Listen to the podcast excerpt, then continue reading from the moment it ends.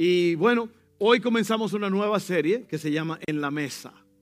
En la Mesa. Vamos a orar. Padre, gracias una vez más por tu palabra, porque tu palabra es viva y eficaz, más cortante que toda espada de dos filos.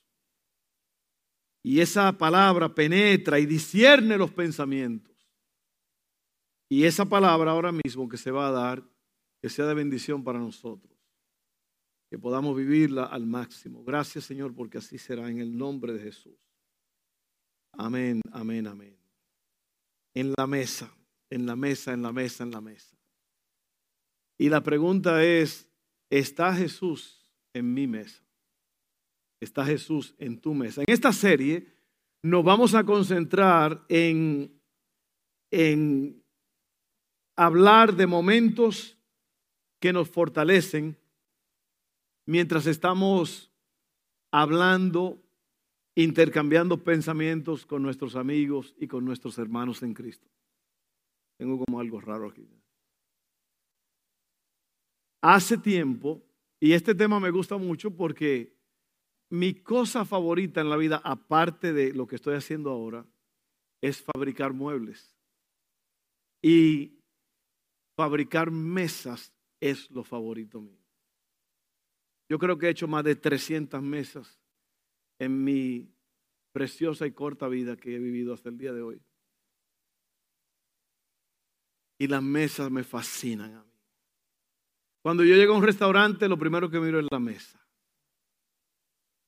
¿Por qué? Porque la ¿qué, ¿qué representa la mesa? ¿De qué estamos hablando hoy? Un hombre me dijo a mí, yo hice una mesa un día y él la compró y me dijo él, un, hombre creyente con su familia, me dijo, Pastor Fernando, por favor, yo quiero que tú pongas las manos sobre esa mesa y tú ores para que las conversaciones, las reuniones, las personas que vengan a esa mesa sean tocados, sean cambiados. ¿Por qué? Porque no es el objeto de madera o de metal, lo que sea, lo que estamos hablando, es lo que representa. La mesa representa comunidad, invitación, armonía, hermandad, familia, amistad. Eso es lo que representa una mesa. Hace poco eh, yo fui a la casa de, un, de, un, hermano en Cristo que no lo conocía, lo acababa de conocer, y fui para allá y, y él me estaba esperando con una una parrilla llena de carnes. Fuimos Dustin y yo. Y nos invitó a su mesa. Y que es como que cuando una persona abre su casa y se siente, te invita a sentarse a su mesa, es porque te está abriendo el corazón y te está abriendo todo. Así de importante es la mesa. Entonces, la mesa es uno de los muebles más prácticos que podemos eh, utilizar en una mesa se sirve la comida, se hacen manualidades, se hacen trabajos de oficina, eh, se hacen las tareas de los hijos, en la casa se llevan a cabo los juegos de mesa. ¿A cuánto le gustan los juegos de mesa? A mí no, a mí no tanto. A mi esposa le fascina y a la familia de mi esposa, pero ellos se pasan ahí hasta las 2 de la mañana jugando cuando vienen mis suegros. Eh, pero a mí no, me, no me alocan mucho. Pero todo eso y mucho más sucede en una mesa. ¿Ok? ¿Te das cuenta de la importancia de la mesa y de lo que estamos hablando? En la mesa. Y la cosa es, está Jesús en tu mesa. Y yo lo voy a, en un momento te voy a hablar algo increíble al final, te voy a leer unas palabras del Señor Jesús. Pero vamos a leer en, en Lucas 10, 38 al 42, con mucha atención. Pon atención como que este como que este servicio es vital para ti. Este mensaje es vital, de vital importancia que tú lo oigas. Conéctate, no te distraigas, no estés divagando en otras cosas.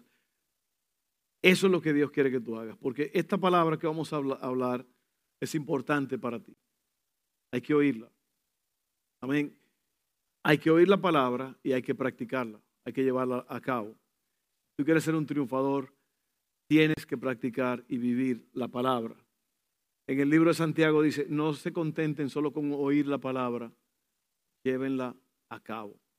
Amén. Entonces mira esto. En esta ocasión vamos a leer sobre Marta y María, que eran las hermanas de Lázaro. ¿Se acuerdan que el, el Señor Jesús resucitó a Lázaro de entre los muertos? Esta familia era muy amigo de Jesús y lo invitaban a él a su mesa. Era un amigo de la familia. Y vamos a leer una, una pequeña narración aquí, una historia de lo que sucede en esa casa con Jesús. Dice así, durante el viaje a Jerusalén, Jesús y sus discípulos llegaron a cierta aldea donde una mujer llamada Marta los recibió en su casa. Su hermana María se sentó a los pies del Señor a escuchar sus enseñanzas. Pero Marta estaba distraída con los preparativos para la gran cena. Entonces se acercó a Jesús y le dijo, Maestro, ¿no te parece injusto que mi hermana está aquí sentada mientras yo hago todo el trabajo? Oye bien, dile que venga a ayudarme. El Señor le dijo, mi apreciada Marta, estás preocupada y tan inquieta con todos los detalles. Hay una sola cosa por la que vale la pena preocuparse. María la ha descubierto y nadie se la quitará. Qué tremendas palabras. Ojalá que seamos como María. Estaba a los pies del Señor recibiendo. Entonces aquí hay, eh, está Marta y está María. Y el plan es, ¿cuál soy yo? ¿En qué me he convertido? ¿Soy una Marta o soy una María? O en mi caso sería Marto o Mario. Martín o Mario. Marta o María. ¿Ok? Oye bien, entonces, de aquí saltamos a estos tres puntos. Punto número uno, haz lugar para Jesús. Haz lugar para Jesús. Eso es lo más importante. Oye bien lo que te voy a decir. Algunos de nosotros estamos teniendo problemas en nuestras relaciones porque no hemos reservado un asiento para Jesús en nuestra mesa. Quizás no tenemos un lugar para Jesús porque le hemos dado prioridad a otras relaciones, a otras cosas. Tenemos un asiento para muchas cosas, para seres queridos, amigos y familiares, pero probablemente no le hemos dejado lugar a Jesús. Y probablemente no le hemos dado la invitación al Señor Jesús porque no hay lugar en la mesa. Y cuando digo lugar, no es el asiento, es lo que está sobre la mesa. Amén. ¿Cuántos de ustedes usan la mesa como algo para tirar cosas? Todo lo que pasa, todo lo que llega ahí se tira, ¿no? Mochilas, libros, herramientas, tantas cosas y a veces hay que limpiar la mesa para poner la mesa. Amén. Entonces es probable, y, óyeme aquí bien, óyeme, estas son, esta es la mecánica de un mensaje, estas son las la partes, los componentes de un mensaje que tú tienes que estar percibiendo, porque aquí es donde está lo bueno. ¿Qué es lo que hay en la mesa que tú no quieres? ¿Cuántos de ustedes, cuando viene alguien a la casa, usted quiere que la casa esté bonita, esté limpia, esté ordenada? Amén. Tiene que ser así, porque e, ese es el deber de un anfitrión. El deber de un anfitrión es que la casa esté bien, que la casa esté barrida, que esté adornada y que la mesa, si, si se van a sentar a la mesa, la mesa tiene que estar lista. Y yo creo que ahí está el gran problema de por qué Jesús no está en tu mesa porque hay muchos disparates en la mesa. Hay cosas que no deben de estar allí. Y tú ahora mismo dices, no, es que yo no quiero que Jesús venga ahora porque hay cosas en la mesa que yo no quiero que Él vea. Mira al que está a tu lado y dile, bueno. Pero tiene que extenderlo, el AE tiene que extenderla, bueno. ¿Saben de lo que estoy hablando, verdad que sí? Sí, sí. Hay cosas en la mesa que tú no quieres que Jesús vea. Sin embargo, es Jesús el que te puede ayudar a quitar esas cosas de la mesa. Para que Él se siente y ustedes puedan hablar y puedan compartir. Y en esa conversación con Jesús, entonces tú puedas vencer, tú puedas crecer y tú puedas comerte una buena comida y estar satisfecho. Tremendo, ¿verdad que sí? Haz lugar para Jesús. A lo mejor pensamos que no tenemos una mesa muy buena. Quizás miramos nuestras vidas y decimos que Jesús no puede ser parte de esto.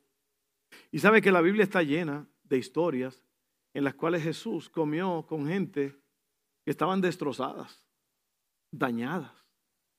Es más, a Jesús lo criticaron porque se sentaba en la mesa a comer con pecadores. Entonces, si un pecador le da el lugar a Jesús en su mesa, ¿cuánto más nosotros que somos sus seguidores, sus discípulos? Y la, la, Biblia está llena de historias que sucedieron en la mesa. Ahora, aquí está el otro problemita. ¿Qué si Jesús se sienta en mi lugar? ¿Qué si Él se sienta en mi lugar y empieza a reorganizarme las cosas? Empieza a decirme, Fernando, hay que mover eso de ahí. Eso que está ahí no puede estar ahí ya. Hay que sacarlo. A lo mejor hay algo en la mesa que Jesús detesta. No necesariamente un pecado, puede ser un peso. Porque sabían ustedes que hay pesos y hay pecados. Un pecado es una transgresión, una violación de la ley de Dios. Un peso es algo que no te deja avanzar. Puedes tener una relación, una situación que no es un pecado, pero es un peso. Amén. ¿Cuántos son triunfadores aquí? Esta terapia es para triunfadores. Esta terapia es para los que quieren llegar lejos. Esta terapia es, digo terapia porque la terapia es el proceso de sanidad en una persona. Amén. Eso es lo que es una terapia. Gente, ay, pastor está usando una palabra rara, ¿no? Terapia es lo que tú pasas para ser sanado. Amén. Entonces, oye bien, Mm, yo no quiero que Jesús se siente aquí, no. Todavía no. ¿Se acuerdan de Faraón? Moisés le dijo a Faraón, ¿cuándo quiere que te quite la plaga de ranas? Faraón dijo, mañana. ¿Qué será lo que... ¿Será que él coleccionaba ranas? O a lo mejor comía, a lo mejor era de aquí de Luisiana y comía ranas.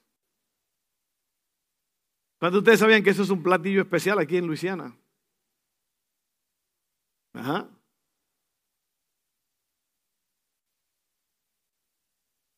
Entonces yo, te hago la pregunta a ti en esta tarde, ¿qué, ¿qué es lo que está en la mesa que necesita moverse de ahí? Está Jesús invitado a tu mesa. Haz lugar para Jesús en la mesa. Mira, si no hacemos espacio para Jesús en la mesa, óyeme bien, oye, lo vas a ver de mí ahora mismo, ninguna otra relación va a funcionar nada te va a salir bien. Si tú no tienes a Jesús en la mesa, el resto de las relaciones no van a trabajar, porque Jesús es la roca, es el fundamento donde construimos las otras relaciones. Amén. Importante.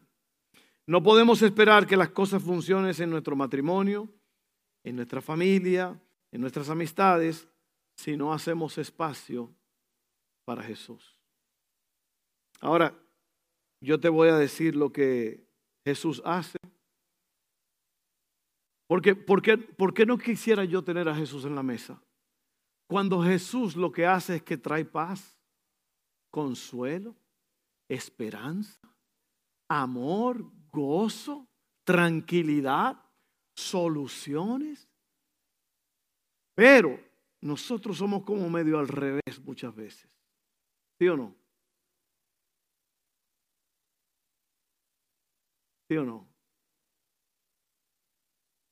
¿Usted no ha visto a esos muchachitos que hay que hablar al revés? Psicología reversiva creo que se llama. Que tú no juegues con esa pelota, muchacho, aquí adentro que me va a romper todo. Y el chamaquito está... Y tú le dices, oye, juega con la pelota y rompe todo. Entonces ya él se va.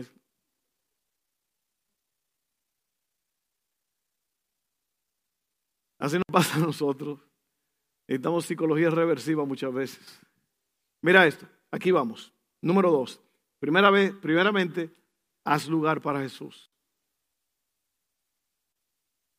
Tú sabes lo que te estoy diciendo, ¿verdad? Yo no te estoy hablando de que Jesús va a venir literalmente y se va a sentar en tu casa, en la mesa. Ojalá, yo quisiera eso. Yo me, yo me derretiría. Yo me derrito si el Señor está sentado en la mesa, mirándolo. Wow. Pero eh, yo me siento en la mesa con Él todos los días. Es una mesa de conversación, es una mesa de abrir la palabra y hablar con Él, hablar con Él y contarle mis situaciones y confiar en Él para que Él tenga el rumbo de mi vida. E, esa, es la conversación que yo tengo con el Señor. Cada día. Esta mañana yo fui a caminar y yo le decía al Señor en el parque, yo le decía, Señor, tu voluntad, Señor, es lo único que yo quiero hacer. Yo no me quiero distraer. Yo no quiero hacer esto, aquello, esto. Yo quiero hacer tu voluntad. Yo estoy en este mundo para hacer tu voluntad. ¿Y cómo tú conoces la voluntad de Dios? Leyendo su palabra y hablando con Él. Amén. La segunda cosa es, no te distraigas. ¿Quién estaba distraída? En la historia que leímos. Marta estaba distraída. Estaba en los afanes, preocupada. ¿Y qué vamos a hacer aquí? ¿Y qué le vamos a echar a esos espaguetis? ¿Qué salsa vamos a usar? Y el mismo Dios, el, el creador del universo, le dice, Marta, Marta. Marta,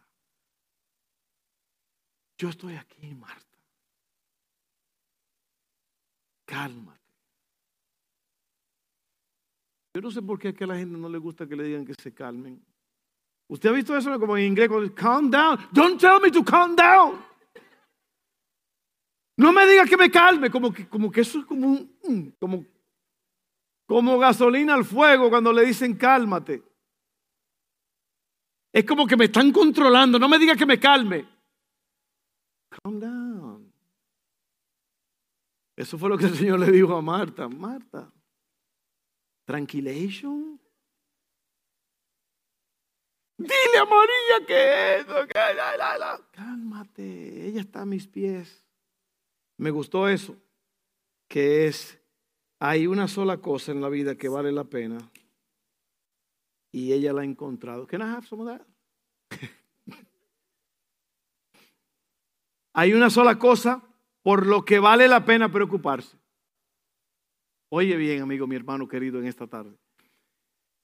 ¿En qué te estás preocupando? ¿O de qué te estás preocupando? ¿Sabe lo que quiere decir la palabra preocuparse? Ocuparse antes de. Preocuparse. ¿En, qué te estás preocupando? Eh, la, preocupación es como el miedo. El miedo sucede porque uno no está en control. Tú estás en un avión a 35 mil pies y entra en una zona de turbulencia y ese avión empieza a moverse, que suena todo y usted dice, bueno, ¿por qué te da miedo? Digo, hay gente que no le da miedo. No le importa. Yo venía en un vuelo de, Orlando y ese avión yo pensaba que se iba a caer. Y Haley estaba muerta de la risa. Ella creía que era un parque de diversión. Y como uno no está en control, uno tiene miedo. Cuando tú estás manejando, no tienes miedo. Pero cuando maneja fulano o fulana, tú quisieras que tuviera frenos también al lado tuyo, como los carros para aprender, ¿verdad?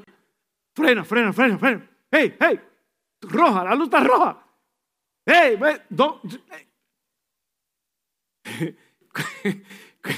¿Cuántos son de esas personas que Usted le dice al chofer cómo manejar.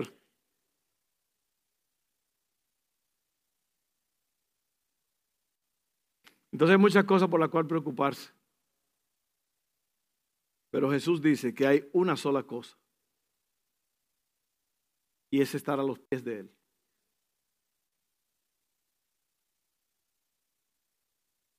¿Tú sabes por qué yo hago estas pausas así? De que me quedo mirándote.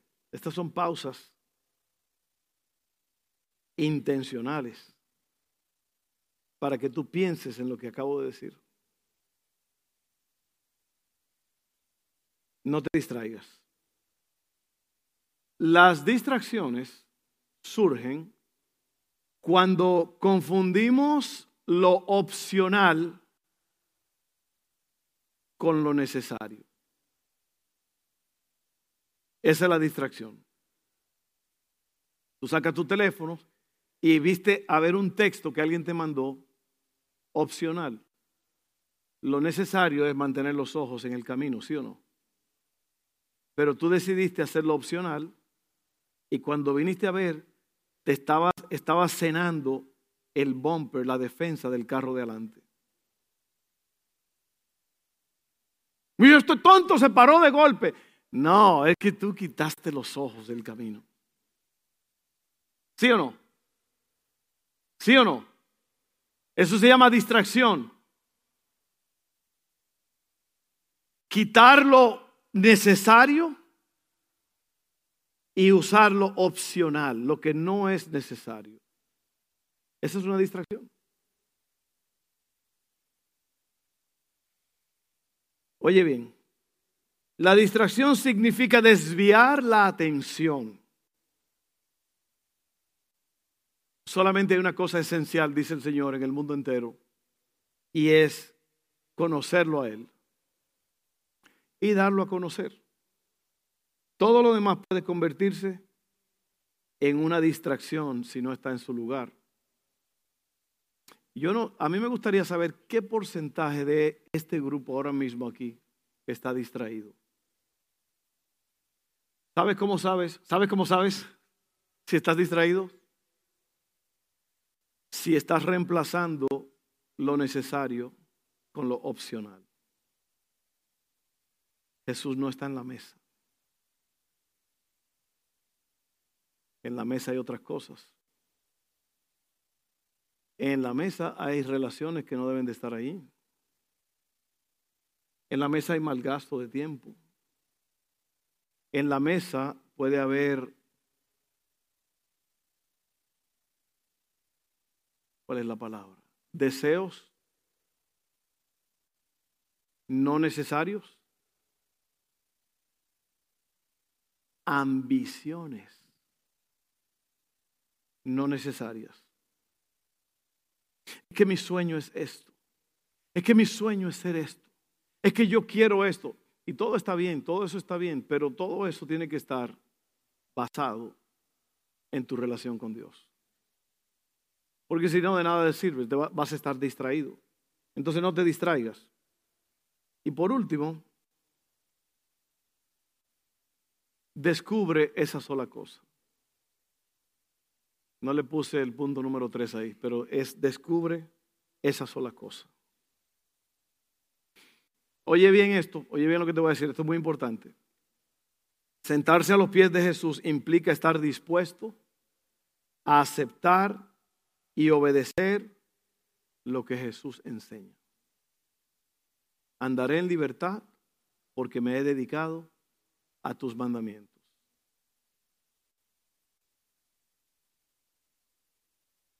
Por eso yo pregunté ahorita, ¿cuántos de ustedes estarán distraídos? Con una ambición, con hacer dinero. Yo conozco personas que por hacer dinero perdieron todo. No hay nada malo en ganar dinero, pues es necesario. Uno tiene que trabajar y ganarse el sustento. Pero dice la Biblia que el que quiere hacerse rico cae en lazo. Te amarran. Todo lo que tú hagas, sea de palabra o de hecho, tienes que hacerlo para que el reino del Señor, para acercarte a Dios y para que su reino avance. Si no es así, estás distraído. Estás distraído, distraída. Ahora yo voy a leer, vuelvo a decírtelo, porque no quiero que se te olvide. Sentarse a los pies de Jesús implica, como María, Jesús dijo, hay una sola cosa por la cual debemos preocuparnos y ella ya supo cuál es y la está haciendo. Y es estar a los pies del Señor. Sentarse a los pies de Jesús implica estar dispuesto a aceptar y obedecer lo que Jesús enseña. El joven rico en la Biblia, un joven muy rico, llegó donde el Señor Jesús y le dijo, ¿qué debo de hacer para obtener la vida eterna? Y Cristo le dijo, guarda los mandamientos. Y él dijo, oh, yo he hecho eso toda mi vida desde joven. Oh, ok. All right, ok, ok. Entonces, ve y vende todo lo que tienes y dáselo a los pobres y ven y sígueme. ahí no, Señor. Vete de la mesa, Señor. Mejor párate de la mesa y vete. Yo no puedo dejar eso. Tremendo, ¿eh? El Dios del universo te dice, deja todo y sígueme. Pero él se fue muy triste porque dice la Biblia que tenía muchas posesiones. Y es probable que así hay personas aquí en este lugar ahora. Tú tienes posesiones que no necesariamente son, es dinero, riquezas, pero a lo mejor tú tienes ciertas ranas que tú no quieres que todavía Moisés se lleve. ¿Sí o no? Ahora te voy a leer algo muy fuerte, fuerte, fuerte, fuerte. Yo he estado viendo algo que me inquieta mucho y me molesta y es que la gente ponen a Jesús como una persona que te está rogando, por favor, acéptame, por favor, haz mi voluntad. Y yo le voy a decir una cosa, Jesucristo es el Rey de Reyes y el Señor de Señores. El universo fue hecho por Él, dice la Biblia en Juan 1.1. Ok. No, no, no, no, no, no, no, no juegue con eso. Jesús dijo, en aquel día muchos me dirán, Señor, Señor. Y más adelante dice, no todo el que me dice, Señor, Señor, entrará en el reino de los cielos. Solo entrarán, ¿quién? Los que hacen la voluntad del Padre.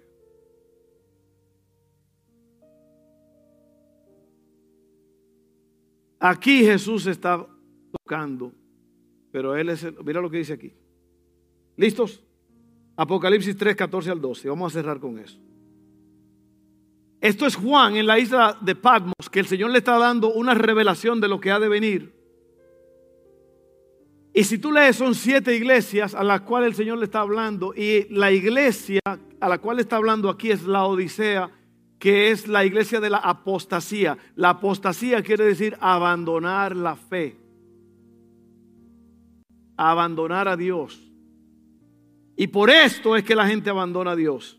Dice así, escribe esta carta al ángel o al pastor de la iglesia de la Odisea. Este es el mensaje de aquel que es el amén, el testigo fiel y verdadero. Si tú lees Apocalipsis al principio lo vas a ver. el principio de la nueva creación de Dios. Yo sé todo lo que haces, que no eres frío ni caliente. Mm.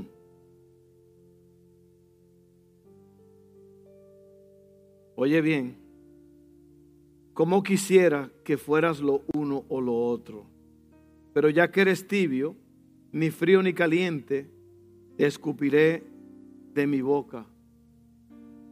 Y lo que se cree es que eh, en, en, la Odisea no había agua natural potable y la traían de, unas, de unos eh, manantiales de agua caliente y venían por unas tuberías que ellos diseñaron. Y esa agua cuando llegaba era tibia y no era buena en la boca. Te daban ganas de, de escupirla. O sea, Jesús sabe de lo que le está hablando a ellos. Y luego él sigue diciendo, tú dices, soy rico, tengo todo lo que quiero, no necesito nada. Y no te das cuenta de que eres un infeliz y un miserable. Eres pobre, ciego y estás desnudo. ¿Por qué? Porque la Odisea era de una de las ciudades más ricas y tenían una industria textil de hacer telas muy especial y producían mucho dinero, oro, ganancias. Y Cristo le está diciendo, lo que tú tienes, esa, esa, esa riqueza que tú tienes, esa ropita que tú tienes, todo eso es falso. Eso no es lo que yo quiero. O sea, no te dejes engañar de que porque tú tienes esas cosas, estás bien. Oye bien lo que el Señor les dice. Eres infeliz, miserable, pobre, ciego y estás desnudo. Así que te aconsejo que de mí compres oro que de mí compres oro, un oro purificado por fuego, y entonces serás rico. Porque lo que él está diciendo es, conocerme a mí es la verdadera riqueza. Tenerme a mí en la mesa, ese es el verdadero oro. Y luego sigue diciendo, Compra también ropas blancas de mí. Así no, no tendrás vergüenza por tu desnudez. Tremendo esto, ¿eh? Y luego dice, y compra un cuento para tus ojos, para que así puedan ver. Porque la Odisea tenía un colirio para los ojos, un remedio, un medicamento muy poderoso. Entonces, todo esto que tiene la Odisea, Cristo lo está tirando por el suelo y le está diciendo, lo que tú crees que tienes, en verdad no lo es. Y ve, en las tres ocasiones le dice, compra oro, compra ropa y compra colirio. ¿Sabe por qué dice compra? Porque hay un precio que pagar. Que la mayoría no quiere pagar. No, yo estoy bien, pastor, tranquilo. Yo, yo no necesito nada de eso. No me empujen con eso de cristianismo y todo eso. Yo no, yo estoy bien así. Una vez mi papá, mi papá no, nunca se acercó a Dios hasta, dos semanas antes de morirse. Y una vez yo fui a Santo Domingo y estuve con él y, mi, propósito era hablarle del Señor y, convencerlo. Y, y mi papá estaba, estábamos él y yo solos sentados en el patio y yo le di todo el plan de salvación y le hice le hice entender todo, creía yo que le estaba haciendo entender. Y mi papá estaba sentado así en una silla y estaba así, mientras yo más le hablaba, más en el borde él se ponía. Y así oyendo. Y yo le dije, ¿qué te parece, papá? Vamos a orar ahora, vamos a orar para que tú te entregues al Señor. ¿Y sabe lo que hizo? Hizo así. Déjenme así. Déjenme así. Yo, yo estoy bien. Y se relajó y vivió 20, 25 años después sin Dios. Y así hay mucha gente que dice, déjenme así, déjenme así, haciendo las cositas que a mí me gusta hacer, no me toquen eso. Déjenme las ranas aquí una noche más. Seguimos, ya vamos a terminar. Yo corrijo y disciplino a todos los que amo. Oye bien. Por lo tanto, sé diligente y arrepiéntete de tu indiferencia. ¿Sabe lo que es la indiferencia? Que Dios está hablando, Dios está moviendo el cielo y tú todavía sigues así. Ay, sí, Señor. Ay, yeah, go ahead. Dice que te arrepientas. Mira, dice él. Te asustaron ahí, ¿verdad? Mira, yo estoy a la puerta y llamo.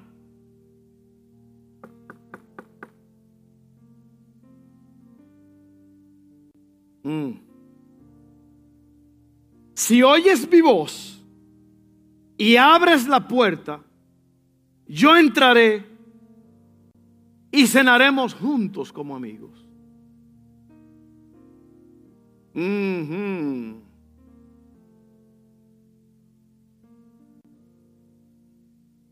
Oye bien, todos los que salgan vencedores se sentarán conmigo en mi trono, tal como yo salí vencedor y me senté con mi Padre en su trono. Todo el que tenga oídos para oír debe escuchar al Espíritu y entender lo que Él dice a las iglesias. Y vuelvo y te pregunto, ¿está Jesús en tu mesa?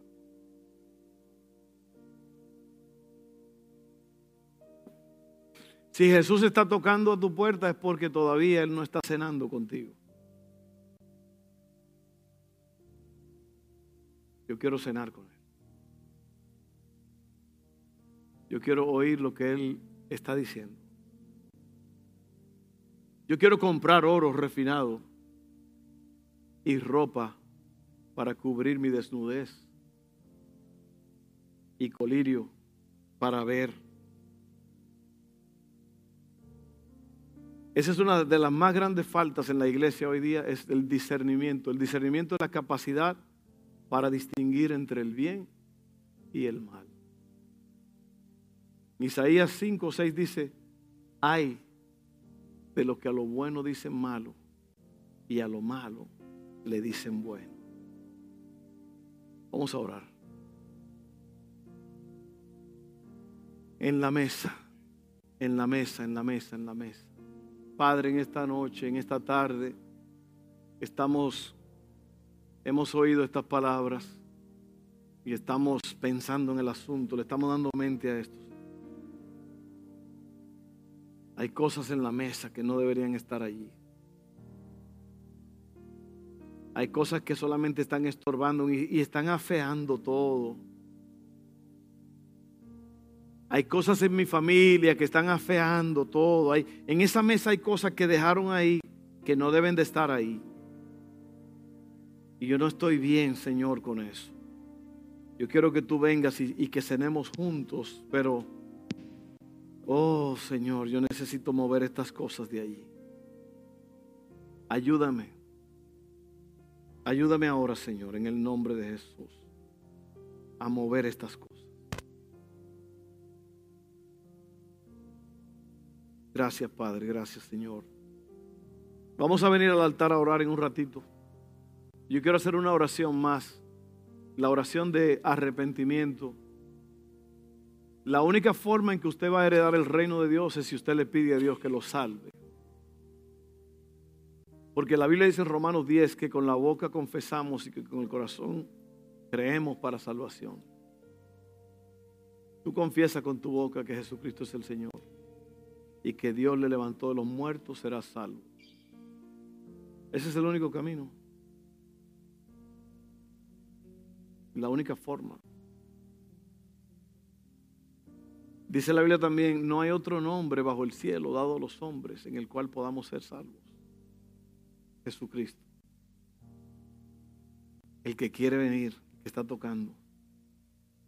Dios está tocando ahora mismo, Jesús está tocando ahora mismo en el corazón de muchas personas aquí, que usted todavía no le ha abierto las puertas. Vamos a abrirle la puerta a, Jesús en este momento. Todos juntos conmigo, haga esta oración, hágala, no se quede atrás. Dígale, Padre, he oído tu voz. tu palabra y me acerco a ti. Estoy convencido de que Jesús es el Señor, el Salvador. Él vino y murió por mí. Tomó mi lugar. Y yo entiendo eso. Y lo acepto. Perdóname, Padre, por todos mis pecados hasta este momento. Yo confieso que Jesús es el Señor. Y te pido, Padre, que salves mi alma en el nombre de Jesús. Y por esa confesión, yo soy salvo.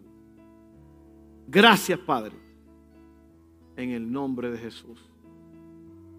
Amén. Amén, amén, amén.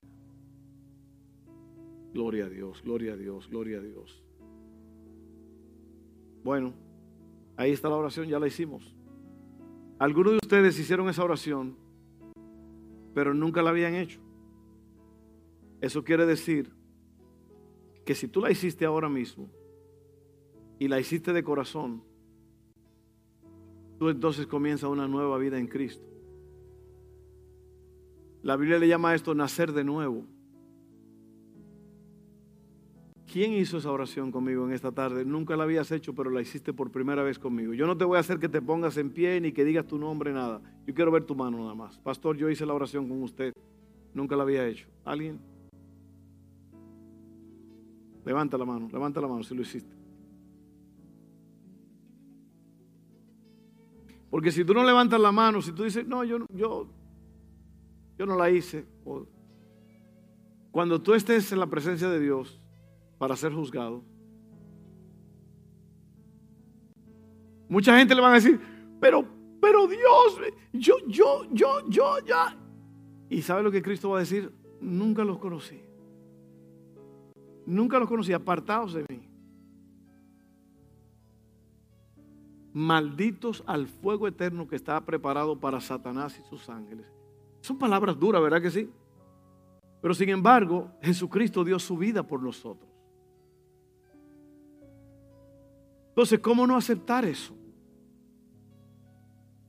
¿Y sabe, cuál es el engaño de muchas personas? Muchas personas creen, no, no, yo no, no voy a levantar la mano, yo no, porque yo soy de otra religión. ¿Usted sabe lo que quiere decir la palabra religión? La palabra religión quiere decir volver a ligar, religar al hombre con Dios. ¿Y quién es el religo, el que religa al hombre con Dios? Jesucristo. Por eso Santiago dice, la religión verdadera es visitar a los huérfanos y a las viudas y abstenerse sin mancha de, este mundo.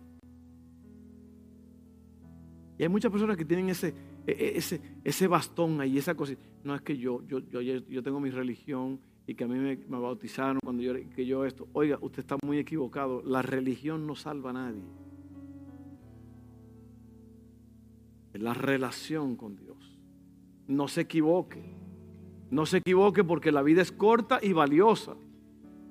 Y esta oportunidad que se te ha dado ahora mismo, a lo mejor no suceda otra vez. Voy a preguntar otra vez, ¿cuántos de ustedes hicieron esa oración y nunca la había hecho? Yo quiero ver tu mano.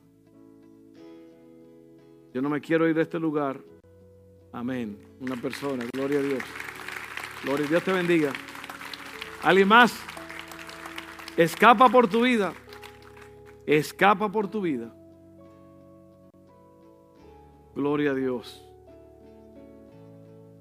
Gloria a Dios. Bueno, bendiciones a todos los que nos vieron en línea. Que el Señor los guarde, que el Señor los bendiga grandemente. Nos vemos el próximo domingo.